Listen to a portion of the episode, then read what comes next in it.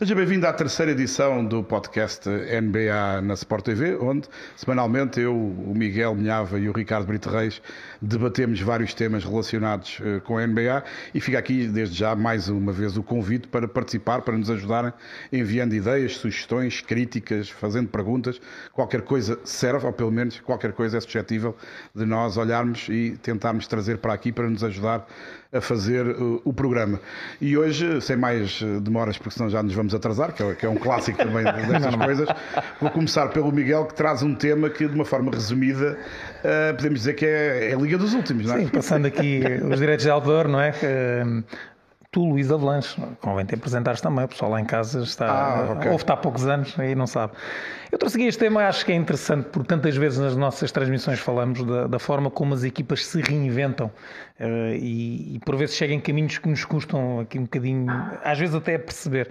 Um, escolhi as duas últimas equipas de cada conferência, até porque uh, há, há, há, pouquíssimo tempo tivemos a Draft Lottery e estas equipas que ficaram nos últimos lugares da Liga um, têm a possibilidade de escolher alguns dos melhores jogadores do draft, já que nos, uh, portanto, elas, as quatro estão nos cinco primeiros lugares um, do draft, apenas os Sacramento Kings uh, se colocaram ali na, na, quarta posição, portanto temos Orlando uh, com a primeira escolha, Oklahoma os reis das escolhas com a segunda.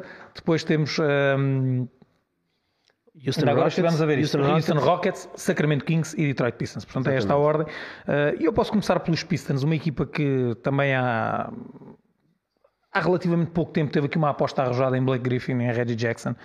Rapidamente se percebeu que era uma fórmula que não, que não iria pegar e, eles tiveram resultados que também não foram interessantes. Uh, e é uma equipa que tem, teve uma primeira escolha o ano passado interessante, Kate Cunningham, acho que não. Eu esperava um bocadinho mais, mas acho que ele no de final entrada, da temporada de entrada, uh, mas acho que para o final já ficámos com a ideia que não houve ali engano nenhum e que o Kate Cunningham pode, pode dar ali um passo em frente. Uh, eu trouxe este tema também para percebermos o quê? Se estas equipas, nos próximos anos, dois, três anos, se vão ter capacidade para contar, para entrar uh, no playoff de forma quase inquestionável. Eu tenho muitas dúvidas.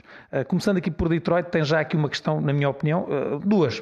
Jeremy Grant, o que fazer? Um jogador que tem estado no, nos trade blocks. Uh, tem-se falado sempre de Jeremy Grant sair para aqui e para ali, até agora mantém-se por lá. termina contrato na época que vem, o que fazer com ele? Eu, fazer mim, a equipa com ele. Sim. Eu acho que é ele com a equipa. Mas é um jogador que vale 20 milhões. Por época? Sim. Eu, para mim, é, é puxadinho. Capaz de ser puxado. Para mim é puxado. Mas há gente a, ganhar tanto ou mais verdade, que merece menos. Verdade.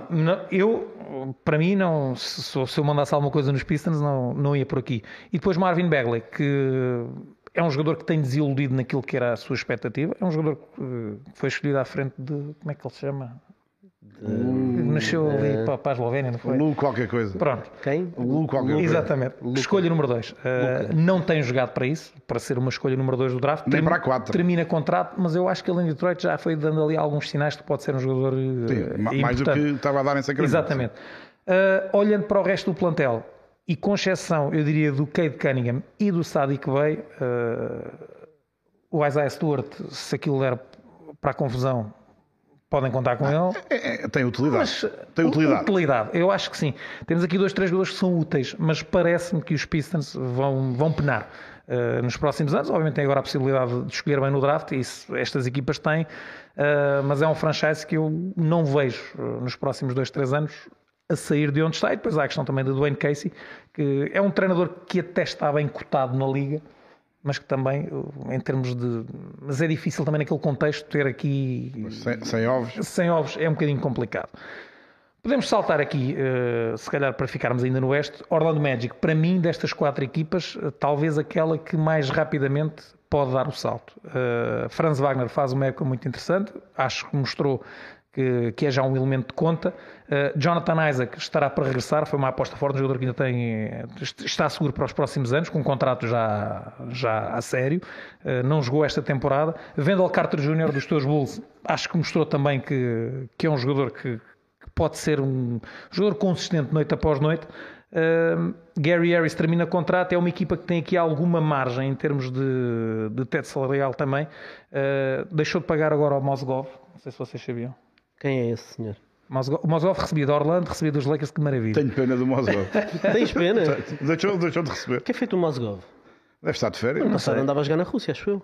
Não, Ainda está, a jogar? Está de férias. Sim. Então vejam lá. Se calhar de Borla, porque não precisa. Não precisa, não. Alguém, não é de Borla, alguém paga. Alguém paga. Sim, sim. Não é a equipa onde ele está. Uh, juntando aqui com o Anthony Jalen Suggs, eu acho que esta equipa poderá não estar assim tão longe uh, com uma boa escolha de draft, com um ou outro catch aqui na, na free agency de já estar ali pelo menos a cheirar o playoff. E já, já esta época tiveram alguns desempenhos interessantes, interessantes, e a partir do momento em que apostaram nos dois postos, que parecia uma, um bocadinho maluquice, eu acho que a coisa não correu assim tão mal. Entraste no ponto de interrogação, um deles, uh, Mobamba, um jogador que é free agent, o que é que vão fazer? Se vão...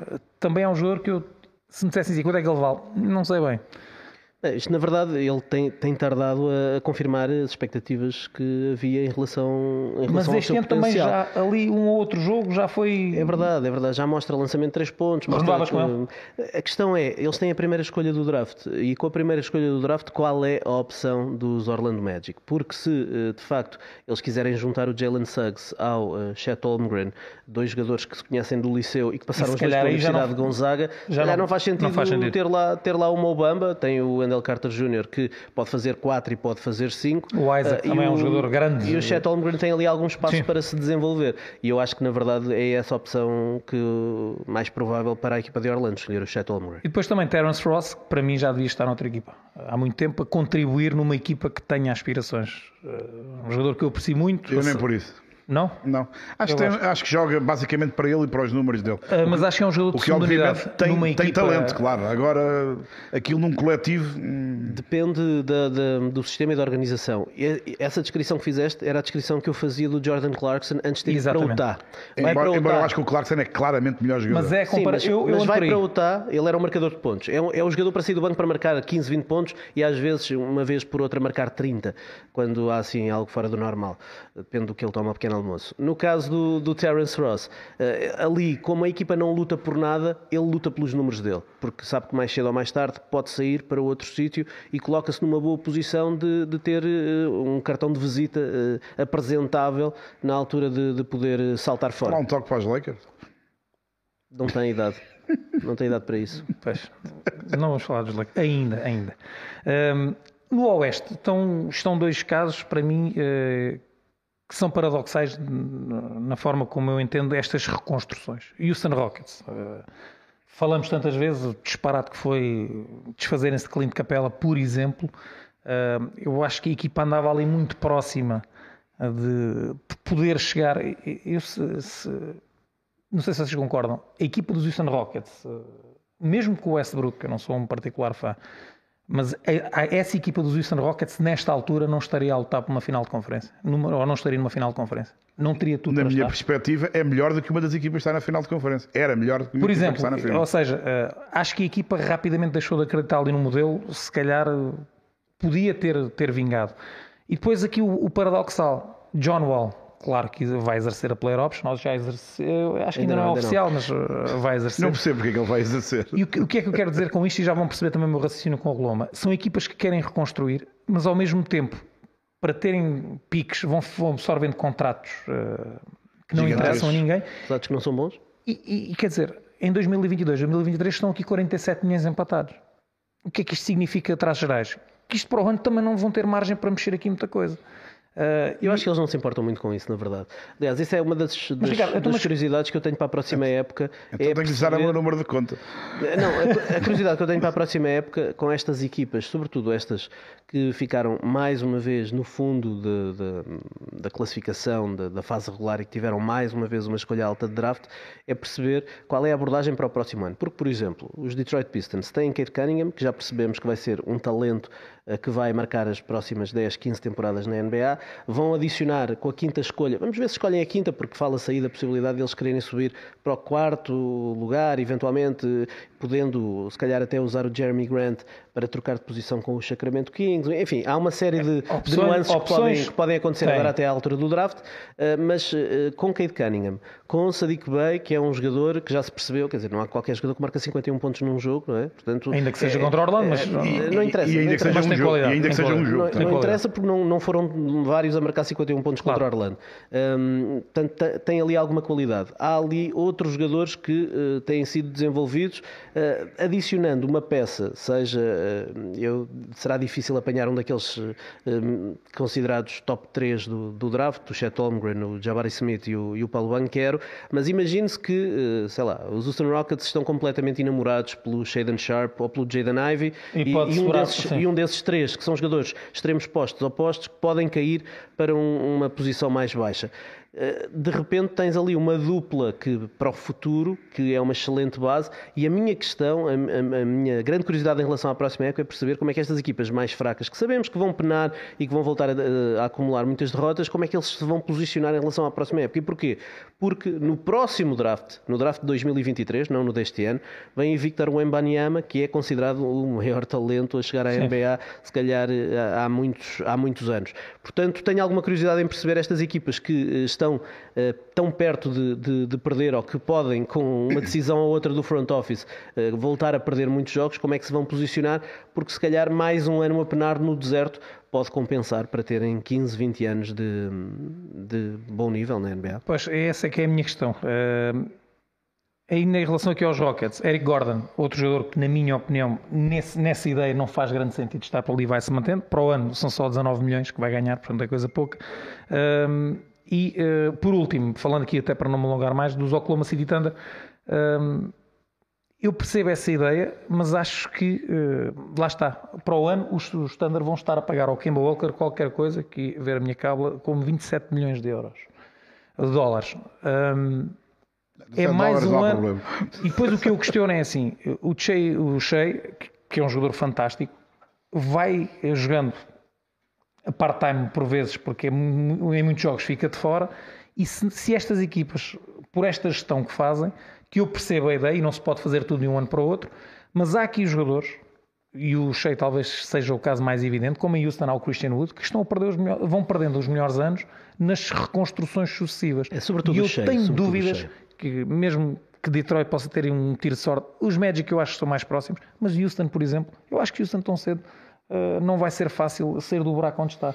Sim, uh, porque o Jalen Green uh, e os jogadores com o perfil de Jalen Green são aqueles que demoram mais tempo a desenvolver-se na, na, liga, os marcadores de todos. E vês o Jalen Green ser o, o jogador de franchise, eu não vejo, pelo menos não vi até agora. Não, Acho que é um marcador não. de pontos, não. mas não é um jogador nem, muito unidimensional. Nem parece que tenha perfil para isso. Não parece. Uh, e a minha questão é, é eu, eu, trouxe este tema também um bocadinho para isto, para percebermos primeiro aqui um, um bocadinho de forma genérica uh, o cenário destas equipas para o, para o futuro imediato uh, e essa questão da gestão que fazem, muitas vezes absorvendo contratos, mas parece que quase anualmente têm que fazer isso. E cada ano que fazem isso, é um ano perdido. É um ano perdido porque perdem margem para ir contratar os jogadores eh, mais valiosos pois. e passamos assim um bocadinho. Eu sei que, não se, que o equilíbrio é difícil, mas pelo meio há jogadores que poderiam estar outras equipas já a ter outra uh, exposição e vão aqui. No caso do Oklahoma, então, é, eles chegaram ao fim e jogavam com seis jogadores. Ricardo, tens alguma coisa a acrescentar neste tema? Sim, neste caso, a única coisa que quero acrescentar, para também não nos alongarmos muito mais, é que, de facto, há jogadores que perdem uh, uma parte interessante da carreira, sobretudo quando já, são jogadores feitos. O Shea Gilgis Alexander é um jogador... Apesar dos 23 anos, mas é um jogador Apesar que dos pronto. 23 anos, é assim, é um jogador que, se for à Seleção do Canadá, é titular de caras, e, e nós, numa das primeiras edições, falávamos aqui da, da possibilidade de, de haver um, um, uma equipa de não-americanos a defrontar os americanos. E o Shea, para mim entrava logo nessa equipa, se calhar até no 5 inicial, não sei. Não, eu não, nem, não sei, nem perto. Não sei, para mim, não. Ok, mas entra, entrava na, na, na, rotação dos oito primeiros, muito provavelmente. É porque quando estás a dizer cinco, assim, cinco eu digo logo os três finalistas para o MVP e o Doncic. Só já sobra uma posição. Tá bem, não sei se é dele. Os três finalistas para, para, para, o MVP. Não, mas não sei, não sei. Os três finalistas para o MVP são jogadores grandes, será difícil Olha, de conciliar exemplo, essa gente. Com toda. esses quatro, por exemplo, desviando o Doncic um bocadinho para o lado, punha o Jamal Murray se estivesse em condições. Sim, por exemplo. Ou, ou um dos Bogdanovich para ter tiro. Pronto, tem a ver com o encaixe. Mas sim, mas, mas, mas seria percebes a ideia, percebes a ideia, percebes a ideia. Seria, seria um dos oito, dez primeiros jogadores a, a entrar. Quer dizer, o Shea chegou a ter consideração para All-Star. Portanto, é um jogador que já está feito. Não é, eu acho que está até um patamar acima, bastante acima até do que o Christian Wood. Uh, em relação ao Colombo, Ricardo, deixa-me só dizer uma coisa. Uma equipa que uh, já sabia que não ia lado nenhum, certo, mas também já sabe que tem draft piques, tem, tem piques eh, para dar e vender. 37 nos então, próximos é que anos. Não, não, não, não começa desde já a tentar competir ao máximo? A não se aguardar para quê? O Dorta a ficar de fora. Eles, eles querem sempre mais escolhas, mais escolhas e parece que que eles, andam aqui num, num Eu acho que eles andaram vicioso. a guardar para, para, para, para, o ano em que têm uma escolha de topo de draft. Mas acho que, não que tem o se desenvolve a jogar tem, o, o cheio... Têm tido azar, apesar de terem muitas escolhas de draft, nunca têm tido a primeira escolha nos últimos anos. Agora vão ter a, segunda escolha. Primeira portanto... vez, é, o Kevin Durant foi o último, veio de uma segunda sim, escolha. Mas, Ricardo, sim, sim, Kevin Durant não foi escolhido pelos Oklahoma. Não, ter a, não ter a primeira é verdade, mas tendo a segunda, a terceira ou a quarta, vamos lá ver. Uh, também seria um azar incrível que em determinados anos só o primeiro jogador do draft é que fosse de facto um jogador capaz de dar a qualquer organização 10 eh, anos de qualidade. Mas não é? não é 10 anos de qualidade, porque o que eles querem com uma primeira escolha de draft é um talento geracional. E isso não aparece não, todos é 10 anos, Em primeiro lugar, não aparece todos os anos, e em segundo lugar, eh, quando aparece, é só um jogador. Deixa-me só lançar não... mais este tema. E, e, por isso, eu acho que uh, o risco que os Oklahoma City Thunder correm de estar sistematicamente a adiar uh, o, o seu desenvolvimento e a sua, enfim, tornar-se uma equipa competitiva, poderá levar ao caso do Shea qualquer dia se chatear O Shea teve algumas lesões. Ele fez 81 jogos, mas foi em dois anos. Sim, teve algumas lesões. Ele, ele ficou de fora mais de metade dos jogos, não tinha lesão nenhuma. que teve no pé não foi lesão nenhuma. Mas é, não é, é isso é que eu estou a dizer. Porque ele é jogar assim que ele vai desenvolver, é assim que a equipa vai ser melhor num futuro próximo. Nem ele nem ninguém. É, este, é esta gestão que eu trago para aqui que acho que isto vai demorar muito tempo. Porque o próprio Shea 81 jogos, mas em dois anos. Claro, Isto claro. na realidade da NBA é curto. Eu, em relação a isso, deixa-me dizer, de uma forma genérica e muito rapidamente, concordo com aquilo que tu disseste de uma forma sucinta. Ou seja, eu acho que essas quatro equipas, dificilmente da próxima temporada, irão dar um salto muito significativo. Alguém a aproximar-se mais, pelo menos, do acesso ao play-in, também me parece que Orlando eh, partirá um bocadinho em vantagem. No entanto, é preciso ver, primeiro, se as posições do draft na hora do draft vão de facto ser estas, se ou se há alterações, se há alterações. se quem é que eles escolhem, porque e nós lá mais para a frente se calhar vamos falar aqui de alguns disparates claro, eh, no draft, que outra, outra questão, outra questão. E depois é preciso perceber dentro dos jogadores que eles tinham esta época no plantel, quem fica, quem não fica, quem é que é trocado, por quem é que são trocados e já agora se conseguem convencer alguém, não parece muito provável, entre o mercado de free agents com qualidade a poder ir para aí. Ou seja, Neste momento, eu acho que nenhuma dessas equipas está perto de chegar ao playoff na próxima época. Não me parece. Agora, há aqui uma série de fatores e de condicionantes que nos próximos tempos terão que ser colocadas em cima da mesa e aí admito que alguma coisa possa acontecer de novo. Só para dar mais um toque em Oklahoma, eu acho que basicamente, e pondo aqui um bocadinho de, de acidez na coisa, eu acho que os dirigentes são verdadeiramente incompetentes. Porque quando se chega, quando se consegue acumular 30 e tal escolhas de draft, uh, ou querem bater um recorde, já o bateram, portanto... Vão fazer três equipas? Ou querem fazer três equipas, não sei qual é a ideia, não há equipas B, portanto não percebo para que é que aquilo serve. Porque é assim, eles a partir do momento em que têm, sei lá, 15, 16 escolhas, já não eu estou a falar de metade daquelas que eles têm, eles têm que chegar a um ponto em que veem um ou dois jogadores novos, dos tais, como o Ricardo dizia, que podem marcar aqui 10 anos de grande qualidade, chegam lá e dizem, amigos, nós queremos esse rapaz e damos quatro escolhas. E podem convencer alguém, se calhar, uma equipa, sei lá, Quer entrar num precisa. Mais uma vez, não estou a pensar nos Lakers, mas por exemplo, não sei. Sim, os Lakers não têm escolhas para. Não têm escolhas, têm aquilo tudo empanado. Tem os Pelicans agora, ficaram tem, à frente deles e vão escolher para eles também. um grande jogador, assim esteja bem fisicamente, que é o Anthony Davis para os próximos vários anos. Se calhar fazer ali uma troca e dizer tens aqui quatro escolhas, primeira ronda, para nos próximos anos tentarem buscar qualidade, se calhar pode fazer sentido para eles. Não faço ideia se, se eles alinhavam ou não, mas colecionar 30 escolhas e passar todos os anos. Há um outro pormenor, não sei se vocês foram. Não vais falar dos jogadores que depois vão ficando pelo caminho também. Exatamente, é que eles fazem numa época, apostam em 4 ou 5 jogadores. E nós achamos e agora, fora estes até o pode ser, por exemplo, este um exemplo, exemplo. é um exemplo o final da, da, época anterior parecia que era um dos que eles estavam a tentar desenvolver. Veio a nova época e ele basicamente deixou de jogar. Ou seja, eles cada ano vão acumulando escolhas. Vem uma fornada. Vão, vão introduzindo novos jogadores que vão experimentando, chegam ao final da época, introduzem outros e vão experimentando outros. Ou seja, com exceção do Shea, que também não desenvolvem porque não o deixam jogar, porque têm medo que ele, que ele consiga muitas vitórias, aquilo basicamente é chover no molhado e eu acho que aquilo de facto não vai, não vai para lado nenhum. Uh, vamos fechar este tema, Miguel. Vamos já ao teu tweet para fazermos assim da enfiada por cada um, que é mais rápido. E hoje não trouxemos As placas, é verdade. É uma as vergonha, placas, uma vergonha. As placas, mas não Mas sei. levantamos a mão, levantamos a eu- mão. Eu acho que Eu vamos acho que- ter. eu Eu acho que que as aparecem as placas vão placas. aparecer no Vão, polar. vão Vão. cair Sim. eh, do céu como se fosse o pessoal no pavilhão a atirar alguma coisa lá por cima. Exatamente. Mas Então, enquanto, esta é a tua questão, não é? A nossa Ana trata A tua questão. da- das placas. uh, um tweet do Gonçalo Nunes uh, que diz aqui em jeito de pergunta, eu acho que é pergunta, afirmação. Ele diz que Draymond Green não é o melhor jogador dos Golden State Warriors, mas é o mais importante logo a seguir a Curry. Eu acho que isto aqui é é uma afirmação. Uh, depois arrisca dizer que é impossível para os Warriors chegar ao título sem ele. Eu aqui acho que já é mais em, em, em estilo de pergunta.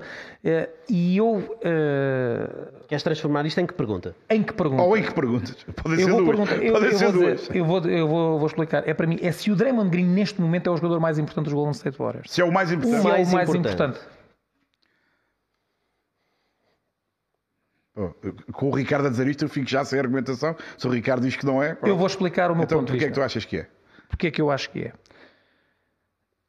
Acho que sem Curry ou sem Draymond Green, os Warriors não vão a lado nenhum. Claro. Ponto. Neste momento, se eu fosse o treinador e me dissessem assim, só pode jogar com um deles, eu jogava com o Draymond Green. Isto pode parecer confuso, mas passo a explicar. Vimos o efeito que o Draymond Green eh, teve na equipa quando esteve de fora. Percebeu-se? Eu acho que neste momento, eu adoro o Steph Curry, mas neste momento a equipa dos Warriors já consegue ter jogadores, nomeadamente o Jordan Poole, que não sendo um Steph Curry, já consegue fazer algumas coisas interessantes e que não substituem, mas que trazem muito do jogo do Steph Curry. Quando o Draymond Green não está, esqueçam. Esqueçam, e nós vimos durante a época regular o que é que aconteceu. Portanto, a minha, é, eu acho que vocês perceberam o meu ponto. Sim. Sem um ou sem o outro, não chegam a lado nenhum. Se perguntassem, se eu fosse o Steve Kerr, me dissessem amanhã vais ter que jogar só com um. Eu jogava com o Draymond Green. Ricardo. Eh, com- bom, como vocês sabem, eu sou eh, um grande admirador. fãs. das- Quem não sabe, um grande admirador das qualidades enquanto jogador do, do Draymond Green. Um, obviamente, eh, eu acho. Porque é que eu digo que eh, não é o jogador mais importante? Porque eu não consigo dissociar eh, aquele sistema de. de- não, não consigo dizer que é que um jogador é mais importante do que outro. É um sistema tão eh, feito por alfaiate para aqueles jogadores Aqueles em jogadores, particular que tirares Curry ou tirares Draymond Green nada vai funcionar da mesma maneira. Porque sem Draymond Green, Curry tem que jogar muito mais como base, leva muito mais contacto, enfim, já não, a sua eficácia cai porque está muito mais exposto a contactos. Jogar sem Draymond Green, obviamente aquela defesa vem por aí abaixo, deixam de defender e deixam de perder a capacidade e perdem a capacidade de Mas colocar é Curry e que- Clay eu a acho que jogar sem bola. um bocadinho mais sem o Green. Sim, mas eh, é, é- como é um sistema tão eh, talhado, tão feito para estes jogadores claro, em particular, eu acho que é impossível dizeres que um é mais importante do que o outro. E atenção, eu não estou a dizer isto que o, eh, não estou a dizer que o Draymond Green eh, eh, tem mais talento, que é melhor jogador do que o Curry, nada disso. O Curry é obviamente, se calhar, eh, top, é top 20 da história da NBA, de longe, eh, está, está claramente dentro do top 20 da história da NBA e, e o Green eh, nem, cheira, não é? É, uma é um bom tema para o próximo podcast. Agora, agora, neste sistema que eles têm implementado, os dois são igualmente importantes e os dois eh, potenciam as suas qualidades pela presença do outro. Eh, obviamente não estamos a falar aqui do Clay Thompson, que era uma peça muito importante da equipa antes das lesões graves que sofreu, e estamos a ver que ele está com muitas dificuldades, defensivamente está com muitos problemas, Ganhar ofensivamente não tem consistência, eh, mas é mais um jogador importante daquilo, e, mas o sistema sobrevive sem ele, não sobrevive sem Curry, não sobrevive sem, sem Draymond Green. Dizer que é o mais importante, não consigo dizer.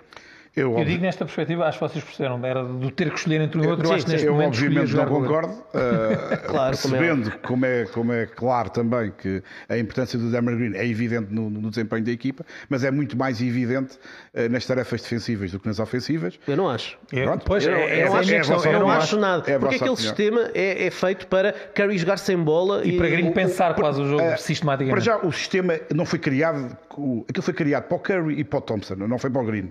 O Green ajuda, ajuda a desenvolver aquilo. Mas ele joga de maneira é completamente quando... diferente se o Green não estiver naquele ataque. Não, mas completamente pior, diferente. E pior, muito pior. E como se viu, no, como se viu durante a época regular. E, e, quando nós, e quando nós está lá o Curry, como vimos quando ele se evolucionado, o Green estar lá ou não estar é igual, mas eu acho é um que jogador equipa, vulgaríssimo. Mas acho que em, ter, em, termos, em, termos, do jogo da equipa, eu acho que se ressente muito mais o jogo e a fluidez da equipa quando não está o Green. Como é óbvio. Eu, eu, era o que eu estava a dizer, na defesa, indiscutivelmente, no ataque não. E quer se queira, quer não, e há a velha máxima que ainda ontem voltámos a falar disto, as defesas é que ganham os campeonatos e os ataques ganham os jogos, mas continua a ser preciso marcar pontos. E o Green, em condições normais, obviamente também marca pontos, e às vezes até marca, estica-se um bocadinho, mas não, é, não, não tem talento para, de forma continuada, marcar pontos. E o Curry, esse sim é que tem que marcar pontos. O Curry, o Thompson e outros. E sem pontos não se ganha campeonato nenhum. É óbvio que não se ganha sem defesa, mas sem pontos também não dá. Luís, também não dá. Luís eh, em, eh, enfim, aqui exagerando aqui um bocadinho, eh, não me choca nada, nada Imagina os Warriors chegarem às finais da NBA, o Green ser MVP de finais, marcando zero pontos na final inteira. Zero. O impacto dele não tem nada a ver com pontos. Zero. Não tem a ver com pontos. No ataque. Eh, Mas a questão, a questão não é ele precisar de marcar pontos. A questão é que se não estiver lá o Curry, quem é que os marca? Não sou eu nem tu. Esse é que é o problema. Obviamente, mas a questão, estavas atenção. agora a dizer que ele não marca pontos e que os pontos não, é que. Não, o que, eu, não, o que eu estou a dizer é que a importância dele é o evidente. Ponto.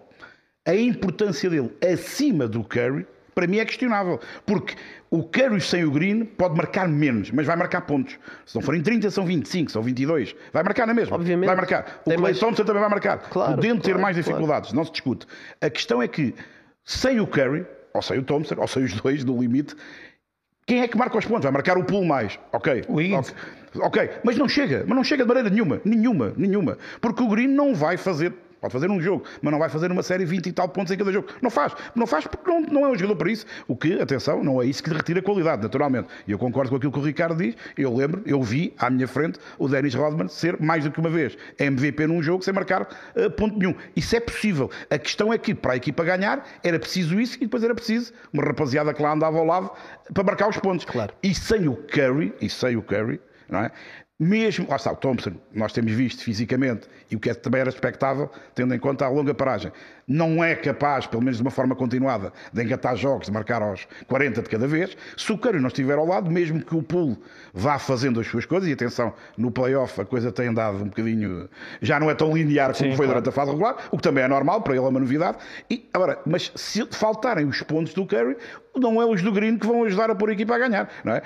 Por exemplo, sei lá, dando aqui só um exemplo para fechar o tema. Uh, fechar, Brunson, Brunson, Brunson é muito importante em Dallas. É, sim, mas o Brunson pode fazer até mais do que está a fazer. Se o outro da Eslovénia não estiver lá, esqueça, não vale a pena. Não, é, não dá, não é impossível. Mas é fizeram.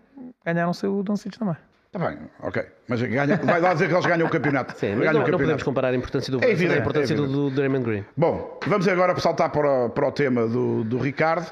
E é um tema que não tem a ver com o Golden State, mas tem assim, tem assim ainda tem ali uns resquícios. Vamos falar de grandes jogadores. Depois de termos falado das, das piores equipas da NBA, vamos falar de grandes jogadores. É um tema que é trazido por um tweet, não de um telespectador, acho eu, porque eu acho que ele não, não vê NBA na Sport Se calhar TV. ainda, ainda. Pelo menos não usou o hashtag NBA na Sport TV neste tweet. O que é uma falha para ele, tens que é uma, mandar Se calhar não tinha caracteres, não sei. Dar um toque. Estou a falar do Kevin Durant, que fez um tweet esta semana, uh, e é muito curioso, porque uh, foi uma pergunta que foi feita no Twitter por, uh, por alguém de, que está ligado à mídia da NBA, que perguntava o que é que determina o melhor jogador da NBA? Como é, que é, como é que se define o melhor jogador da NBA? E atenção que isto é uma discussão diferente do, do MVP. Ter uma época valiosa é diferente de ser o melhor jogador. O que é o melhor jogador da NBA? E o Kevin Durant respondeu, na opinião dele, na sua humilde opinião, como ele escreveu no tweet, uh, as características para definir o melhor jogador da NBA são as seguintes a altura, o tamanho para a posição, a capacidade de meter a bola no cesto, a eficiência, o QI basquetebolístico, a consistência, ser capaz de defender múltiplas posições, ser um passador eh, com, com, com, com vontade, convicto, uh, ser treinável e ter energia. Portanto, estas são as características que o Kevin Durant considera que chegam para ajudar a definir o melhor jogador da NBA. Eu gostava de saber, na vossa opinião, se retirariam, se há aqui alguma que vocês eh, desvalorizam nesta, nesta discussão, se acrescentariam alguma coisa e depois eh, de somarmos isto tudo, quem é que é o jogador ou os jogadores que mais se aproximam neste perfil de terem quase tudo isto a nível de elite e poderem ser uh, escolhidos como os melhores jogadores da NBA. Para iniciar a discussão e muito rapidamente, eu acho que uh, a questão aqui que eu desvalorizo mais é uh, o energetic, a energia, porque lembro-me do Tim Duncan que não era um jogador energético enérgico. E é, e é um dos melhores jogadores da história da NBA. Portanto, essa é a parte que eu desvalorizo porque depois depende também de quem é que tu tens à tua volta. Um, depois, uh, o que é que eu acrescentaria à lista e que acho que falta claramente aqui, e foi uma discussão que tivemos na semana passada, a durabilidade. A capacidade de um jogador se manter saudável, de poder, de forma consistente, estar dentro de campo. Por, porquê? Porque eu olho para as outras características, vejo aqui, por exemplo, Kawhi Leonard, um, bom, o treinável depois podemos discutir, mas vejo aqui, em quase todas estas características, eu acho que aqui o Kawhi Leonard treinável uh, também é importante, é importante defini-lo. Sim, é, é, sim. Por exemplo, o Phil Jackson chegou a dizer que o, que o Kobe Bryant não era um jogador treinável. Pois, pois. Por exemplo, estamos pois. a falar de um mas, dos melhores da história. Mas a questão Portanto, é. Só acrescentavas aqui. Uh, eu acho que. Uh, não, podemos, obviamente, acrescentar aqui mais, mais características, mas aquela que para mim é uma, falta, uma falha flagrante uh, aqui, flagrante grau 1, se calhar, é a durabilidade. acho que a durabilidade é importantíssima Miguel, no jogo atual. O que é que dizes? Não, concordo. A questão da durabilidade é que. Bem, eles aqui falam.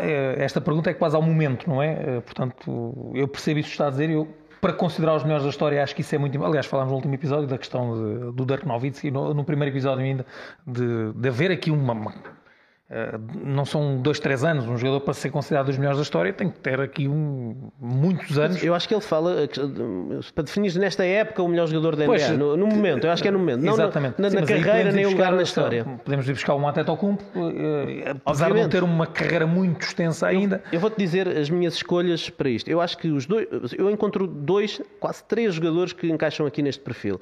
Um é Kevin Durant, obviamente, tem tudo isto que está aqui, defende, eh, passou a defender múltiplas posições. Achas que ele se definiu? Acho que, claro, como é evidente. Obviamente, obviamente definiu-se. Claro, obviamente definiu a durabilidade mas, é uma pôs lá, mas, claro. Uh, falta aqui, e acho que o Yanis tem que entrar aqui, tem tudo o que está aqui, tudo, um, e, e, eu coloco o LeBron James também aqui dentro deste perfil. E vocês vão dizer, ah, é treinável, não é treinável. Uh, independentemente de ser treinável ou não ser treinável, ou de muitas vezes ter uma, uma uh, quase uma superioridade moral sobre os treinadores, uma coisa é certa. Ele sacrifica-se pelas equipas e tu, Miguel, saberás, no último ano ele jogou várias vezes a posto porque era preciso sim, encaixar sim. Uh, Russell Westbrook. Ele sacrifica-se pelas equipas. Eu acho que isso é quase aqui o equivalente a ser treinável. Portanto, para mim, há três jogadores jogadores aqui: Kevin Durant, Yanis, LeBron, o, o Kawhi, o Kawhi um bocadinho, mas também pode entrar. Eu, uh, rapidamente, eu, esta definição do Kevin Durant para mim era o Kawhi uh, de Santo António, uh, ainda em Toronto, ainda foi um bocadinho assim.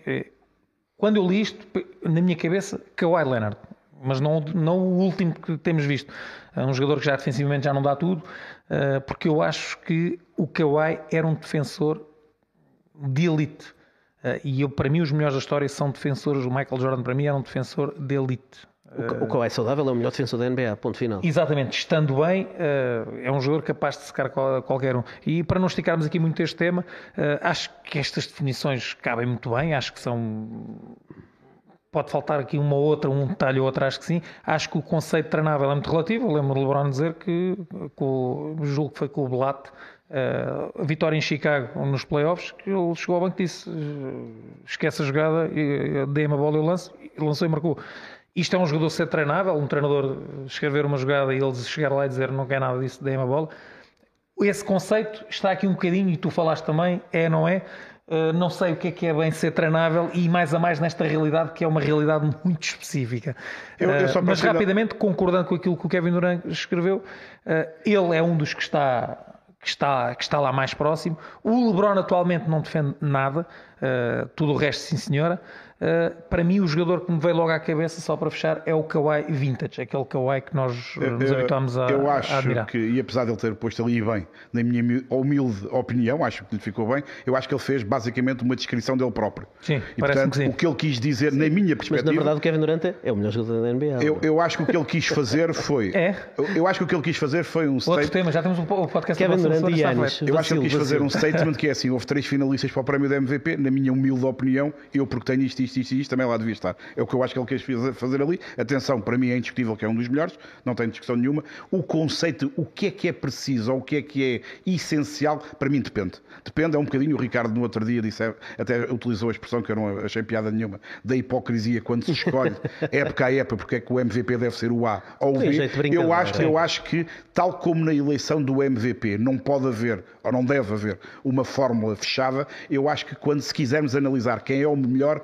hoje, ou quem é o melhor uh, dentro dos que estão dentro da NBA a cada época, portanto, independentemente de ser bom esta época ou no contexto geral, eu acho que não se pode dizer tem que ter isto, isto, isto, isto. Por exemplo, uma das coisas que ele ali dizia, capacidade para defender uh, jogadores de várias posições. Digam ao Embiid para defender um base, a ver, pronto, portanto arriscamos logo o Embiid. Não faz sentido nenhum. Eu acho que é preciso ter uma... Lá está, é preciso olhar ao impacto que o jogador tem, ao rendimento que ele tem e o que é que ajuda a equipa a ganhar ou não ganhar, que é essencial no meio desta história. Portanto, eu acho que aquilo tem pontos essenciais, que são óbvios, que são indiscutíveis, mas acho que não é possível, com aqueles pontos ou com outros, fechar a dizer é assim ou é assado. Sinceramente, acho que não, não se consegue fazer isso de uma forma uh, definitiva, chamemos assim. Estamos em sprint para, para, para a ponta final. Ricardo, o teu tweet.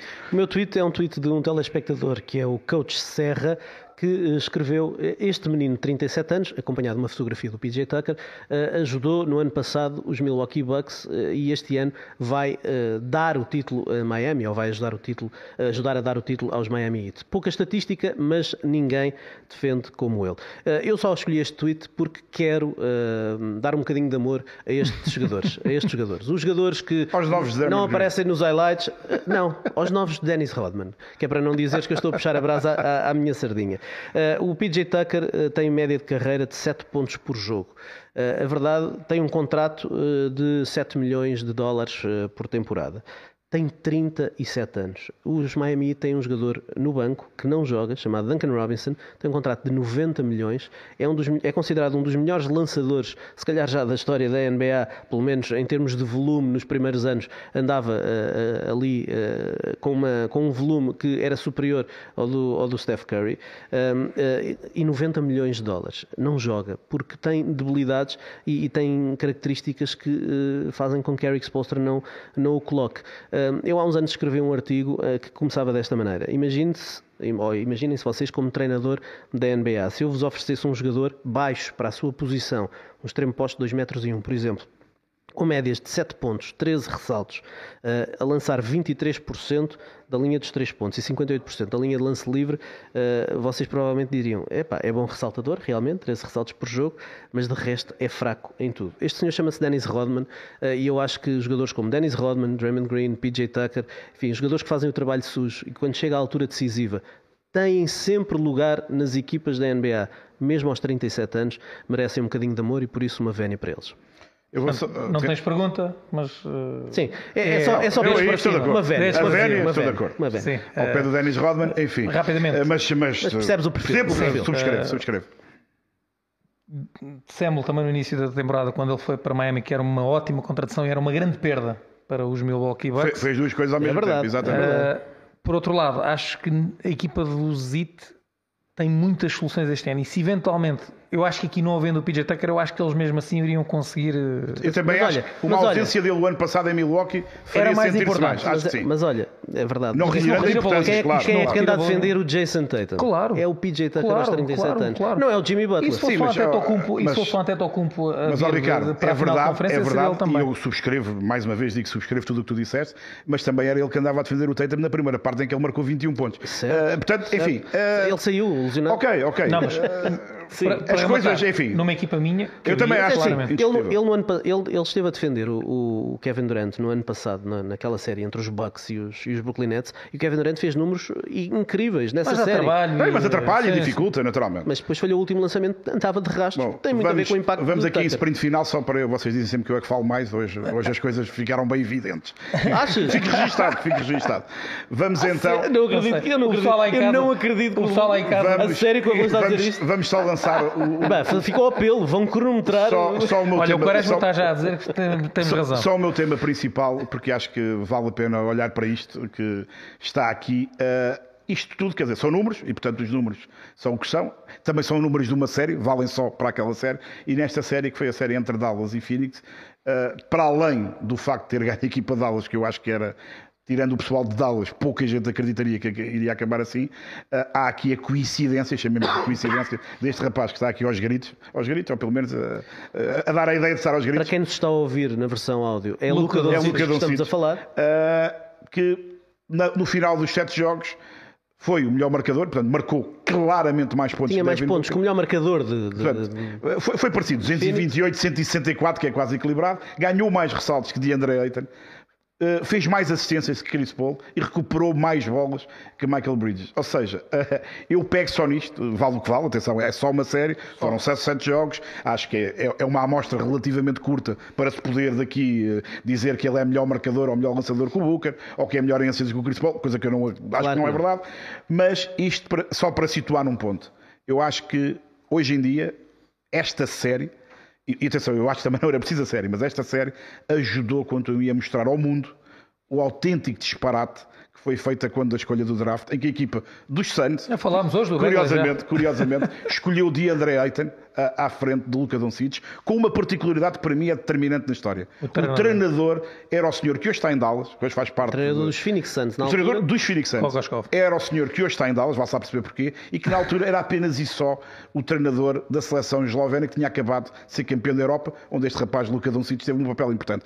Luca Doncic, quando chegou ao draft, e eu acho que isto é, é, é, o, é o, que define uh, o disparate gigantesco do, do, dos responsáveis dos Suns, não era só um projeto de jogador, que é o que aquilo que normalmente acontece com o pessoal que chega ao draft, que são todos projetos de jogadores, independentemente de já terem feito coisas muito valiosas ao nível do liceu ou ao nível do high school, na maioria, isto falando dos jogadores americanos, ou que estão pelo menos do trajeto basquetebolístico norte-americano.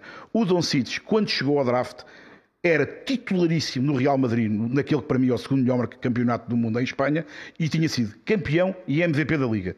Tinha sido campeão e MVP da Euroliga, que é a nível internacional, digamos, a competição principal na Europa. E tinha acabado de ser campeão europeu pela Eslovénia, que é um país, uh, mesmo para Portugal, é, é, ali, é, é, ali o equivalente a meia dúzia de distritos, e foram campeões da Europa uma coisa verdadeiramente inacreditável. Ou seja, isto não era um projeto de jogador, isto era um jogador feito, e eu sei que nos Estados Unidos diziam assim, ah, mas ele ainda não chegou à NBA, ainda não provou nada. Pois não, mas o tal de André Ayton também ainda não tinha chegado à NBA, também não tinha provado nada. Aliás, quem entra no draft ainda não chegou à NBA. Portanto, nenhum pode, antes de lá chegar, dizer este é melhor ou pior, porque vai já provou na NBA ou não provou. Isto para mim, para finalizar, e depois vocês fecham com a vossa opinião, é daqui a uns anos, 10, 20 anos, isto vai ser recordado com toda a certeza como o maior disparate, ou pelo menos um dos maiores disparates da história da NBA. Deixar este jogador disponível atrás de quem quer que seja, com o treinador da, seleção a dizer amigos, eu conheço, ele é melhor que esta rapaziada toda junta, é de uma incompetência gigantesca. E, e, atenção, porque o DeAndre Ayton pode bem desenvolver-se para ser Nunca um posto, vai ser MVP de nada. Um posto All-Star, mas os Sacramento Kings escolheram Marvin Bagley na segunda posição. Também foi bom, mas também, esse a gente sabe que eles são bons. Também é Aliás, é a, a, a, classificação consecutiva de idas ao playoff de Sacramento prova que aquele pessoal é bom. É esse, bom. esse elogio. Duas Ricardo, coisas que, é que eu tenho para acrescentar. Isso? Em primeiro lugar, no draft as equipas muitas vezes uh, vêm-se no dilema de escolher entre o maior talento disponível ou o jogador que encaixa certo. nas necessidades da equipa. Percebeu-se na altura que uh, os Phoenix Suns foram pelo encaixe, porque tinham Devin Booker, o jogador de perímetro, e queriam um jogador interior. Ainda por cima, o DeAndre Ayton era da Universidade de Arizona, era quase fazer ali um. Um 2 um, em 1. Um. Um dois ah, em um. Uh, e portanto, uh, acabaram por escolher aí.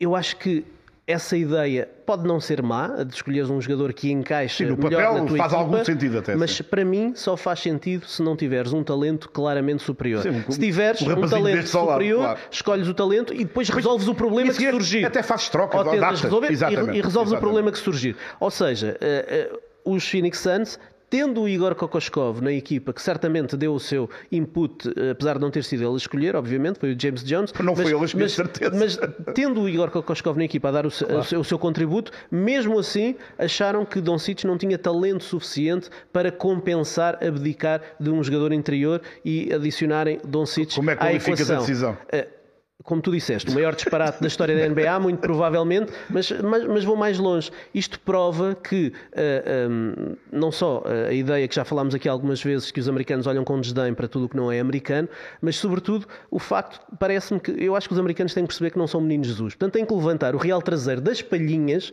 vir à Europa ou ir ao resto do mundo e ver os jogadores. E acreditar que aquilo que vem aqui que é sério. vai marcar presença ao tudo indica na Final Four da Euroliga.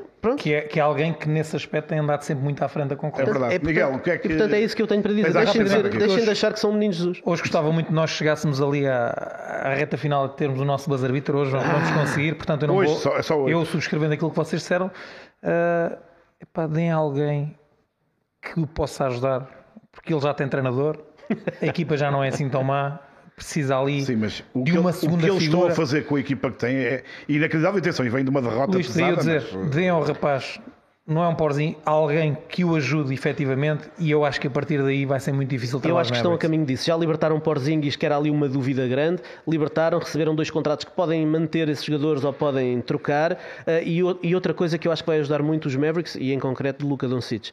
Doncic vai morrer na praia, muito provavelmente, uh, ou provavelmente não passará da, da final de conferência, será muito difícil e ele, chegando à final de conferência, ele vai sentir que esteve a isto de chegar à final é um da NBA e poder ser campeão. E se calhar aquilo que ele admitiu a meio da época de que houve muito forrobodó naquelas três semanas de férias que ele teve, se calhar vai deixar de acontecer. Uma semana e meia agora. E ele só. vai começar a preparar-se melhor na off-season, que é para aparecer depois ou, ou então bebe só duas cervejas antes do primeiro ser, jogo da final ser. de conferência. Bom, chegámos então ao fim. Tínhamos mais temas para falar, mas isto é, é sempre igual. O pessoal vai se esticando e depois não, não conseguimos vamos... cumprir. Vamos ao buzzer beater. Não, não temos tempo. Não temos tempo. Temos, temos. Temos tempo, temos, temos, temos, tempo. Está aprovado. É um prolongamento, é um prolongamento. Um prolongamento. Basquetebol de bordo. Não, calma, mas faltava o meu tweet. Não, era faltava o meu tweet. Pois é, nem, nem, nem sequer meteste tweet o tweet, tweet, é verdade. Rapidamente. Isto, isto é uma vergonha. Vamos, vamos acelerar. Isto é uma vergonha. Vamos ter aqui agora um... Vamos lá Olha, o Don Cito já foi o segundo maior disparado da história. Exatamente, exatamente. O, o meu tweet é, é, é, do, é do João Tomás, em saúde, pessoa que eu conheço e vocês também conhecem. É verdade, grande abraço. Para no final da época regular dizia-se que os Celtics poderiam querer evitar os Nets, é verdade. Aliás, os Celtics e o resto da rapaziada toda, eles sabiam que depois viriam os Bucks e que a porcentagem de vitórias da equipa da casa em jogos 7 era 79%. Uh, 4 quintos, não é por acaso, muito menos negligenciável. Uh, eu sobre isto eu escolhi, eu escolhi este tweet por duas razões. Primeiro porque é óbvio, é, é, são números, uh, quem tem vantagem do fator casa, seja no jogo 7, seja no início da série, historicamente ganha mais vezes. Portanto, não, é, não há discussão sobre isso. Quem tem vantagem a fator casa, normalmente leva a melhor. Eu acho é que, eh, percebendo o que está aqui escrito, eu acho que a questão é Boston, a questão ganhou o jogo 7 e só, e só foi apurada porque ganhou o jogo 7. A questão é que para mim é que Milwaukee perdeu em casa o jogo 6. Ou seja, eles nunca poderiam imaginar a história do jogo 7 em casa, que de facto há uma porcentagem significativa de vitórias, porque o, a, a questão, quanto a mim, começou a resolver-se no jogo 6. Ou seja, Boston, para poder ganhar ganhar em casa o jogo 7, teve que ganhar fora ao jogo 6. Eu e concordo. esse para mim é que é o jogo se calhar mais decisivo, porque eu não estava a imaginar de todo eu concordo perder em casa. contigo e não concordo contigo, porque é se há coisa que nós eh, fomos dizendo, primeiro, ganhar, e eu, ganhar é que é importante. Enquanto eh, alguém não me convenceu do contrário, para mim, quem ganha mais está sempre mais próximo depois de chegar ao fim de ganhar. Um, isso tu disseste é verdade, se eles tivessem resolvido no jogo 6, eh, mas o mesmo serve para Boston se tivesse ganho em casa o jogo 5. Isso aí está tudo cobertíssimo de razão. Uh, o que eu sei é que toda a gente antecipava que o Oeste ia ser muito equilibrado. Portanto, a probabilidade de haver jogos 7 era grande. Claro. E quem andou a jogar para nulos, como tu costumas dizer, entalou-se em bom português. E ainda bem, porque enquanto for assim, as equipas é, vão olhar para a fase regular. Pode ser que para a próxima já joguem de outra maneira. Concordo, concordo. Vamos então agora ao Buzzer Beat. Começamos por ti, Miguel. Estás aí com, eu queria, com hoje, hoje queria muito. Porquê? Porque hoje queria muito, só tenho, hoje. E o pessoal que tem acompanhado os podcasts. O que é, que é isto do Buzzer Beat, Luís? Tem-me falar. É, aqui um, é um minutinho a cada um aqui. É um minutinho só. É, é, só, é, é, é, um é o carry, é o carry, não é? É, a nota de rodapé, não é? A nota de rodapé. É o carry, é a, a acabar. E, e, porque ainda não ainda nos temos estado aqui a aguardar, porque temos muitos Lakers aqui, o LeBron, o eh, Magic Está aí um senhor, uma fotografia uh, atrás do Ricardo, que há pouco hoje, estava a gostar da conversa eu hoje, eu hoje não Eu hoje não resisti porque, enfim, os Lakers parece que já entrevistaram, se não me falham as contas, 379 treinadores. Não, às 17, são só 17. Uh, e parece que, e eu adoro o Phil Jackson como tu gostas, mas parece que há ali um conselheiro chamado Phil Jackson. Com todo o respeito por Phil Jackson, eu tenho muito na memória o trabalho que ele fez como general manager nos Knicks. E se ele está ali a tomar decisões também, não fique nada tranquilo, porque ele como treinador foi top do top, mas enquanto GM, obviamente que ele não está nessas funções, mas ao estar a aconselhar quem toma essas decisões, eu concordo contigo. Não estou nada descansado. O facto de ter entrevistado já uma ripada de treinadores não me descansa nada porque parece que estão ali um bocadinho eh, na, navega na navegação à vista. Portanto, uh, eu, nós, nós vamos eu, eu partilho entrar a preocupação Lakers. do Miguel. Não Mais tarde, mas queria Lakers, deixar esta nota. Não sendo adepto dos Lakers, partilho da preocupação, mas acho que o conselheiro anterior correu pior. Eu acho, que, há, eu acho que há demasiados conselheiros ali. Eu acho que há mais conselheiros do que rapazes para jogar. Demasiados conselheiros. Sim. Rapazes para jogar. o, meu, o meu buzzer beater é, é um, uma, uma estatística. Uma estatística. No, quando virámos o calendário, de, de, a folha do calendário de 2021 para 2022, os Dallas Mavericks tinham um registro de 17 vitórias, 18 derrotas. Portanto, tinham mais derrotas do que vitórias. Os Boston Celtics tinham 17 vitórias, 19 derrotas. Portanto, mais derrotas do que vitórias. Uh, eu acho que uh, queria neste buzzer beater que nós nos penitenciássemos, os três, uh, por termos duvidado de Jason Kidd e de Ime Udoka. Eu acho que temos já o fiz, temos até, que já o fiz. penitenciar. Uh, Concordo, é já o fiz em direto. Toda a razão. E depois, olhando para o que eles fizeram uh, e, e, olhando diretamente para a Câmara 2, uh, dizer como o Doca e Jason Kidd fez. Daquela Câmara 3, não é 2? Ah, é 2, é 3. Acreditem nos vossos sonhos. Eu pensei que também ias falar que nessa altura. Oh, que, trust que, the process, que, eu pensei é um que ias acabar com um toque de classe a dizer que nessa altura que é aqui com o melhor registro, ou pelo menos no Oeste, mas não, ainda bem. Não, não. Ainda bem. Uh, eu, eu, para fechar a loja, e agora sim para fechar mesmo, porque agora o, o tempo extra está, está a terminar, uh, uh, queria abordar a questão que começou recentemente com o Draymond Green, lá voltamos ao, ao bicho, com esta história que me parece um bocadinho inusitada de um jogador no ativo, no ativo e que está na final de conferência. Portanto, não é só jogador ainda na, com a carreira a andar, está a jogar fase adiantada da época. Isso era ao mesmo tempo comentador, que é uma coisa. Comentador de adversários e às. De adversários, de jogos, exatamente, inclusive de jogos com futuros adversários. Parece uma coisa, no mínimo, muito questionável para ele, para o canal em causa e para a própria Liga, mas enfim, eles é que sabem. Agora tivemos outro rapaz. Juntou-se juntou outro, outro, outro, rapaz à festa. Este, pelo menos, já está, já está de férias e, enfim, menos mal, que é, que é o Patrick Beverly, que eu tenho, tal como o Dermond Green, tenho um enorme respeito por aquilo que ele faz dentro do campo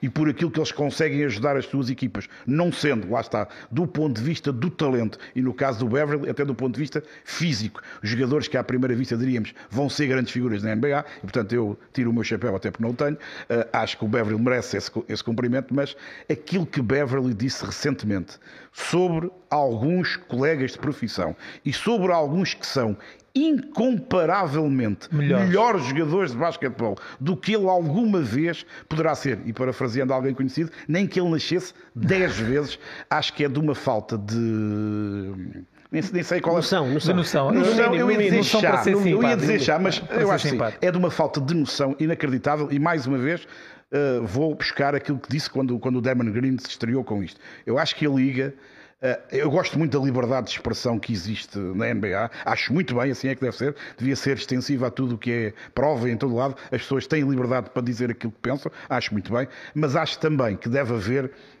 alguns limites uh, à decência e, e, a alguma lógica. Ir para um canal televisivo uh, de âmbito nacional, uh, que, que é num continente, dizer as autênticas barbaridades que ele disse de colegas de profissão, não é bom para a Liga, não é bom para ele, mas isso ele, ele é que sabe o que é que quer dizer, mas para a imagem da Liga é, eu acho que é mau e a Liga, no mínimo, lá está, não é proibido, não concordo nada com isso, mas deve aconselhar os jogadores, por um lado, e os próprios órgãos de comunicação social, neste caso uma televisão, dizer, amigos, se calhar este não é o melhor caminho. Eu, só, eu sei que no buzzer beater não devíamos comentar, mas, mas eu não, não resisto.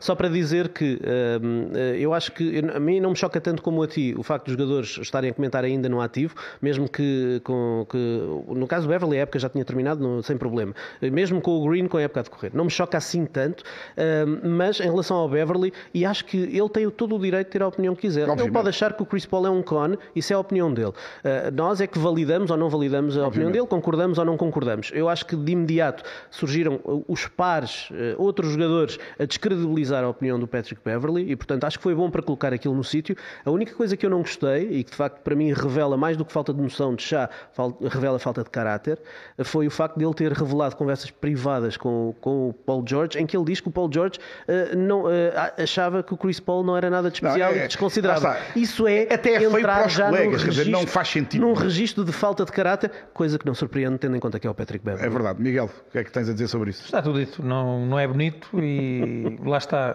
Está às vezes a fronteira do que é a liberdade de expressão, do que é a falta de noção e, e, e no fim da linha de, de credibilidade vezes, é? também para a Liga, dos jogadores estarem a falar assim uns dos outros. Portanto, acho que há que haver aqui alguma reflexão e alguma contenção para quem quer sistematicamente estar a comentar uma competição onde está e, onde, e da qual faz parte, e aquilo que dizem esses jogadores tem impacto naquela que é a imagem uh, da Liga. Está tudo dito, chegamos ao fim então da nossa terceira edição do podcast, podcast NBA na Sport TV. Já sabe, participe, veja primeiro, ouça também e depois faça-nos chegar as vossas ideias, os vossos comentários, as vossas sugestões para que na próxima semana cá estejamos outra vez eu, o Miguel e o Ricardo a debater este mundo louco da NBA.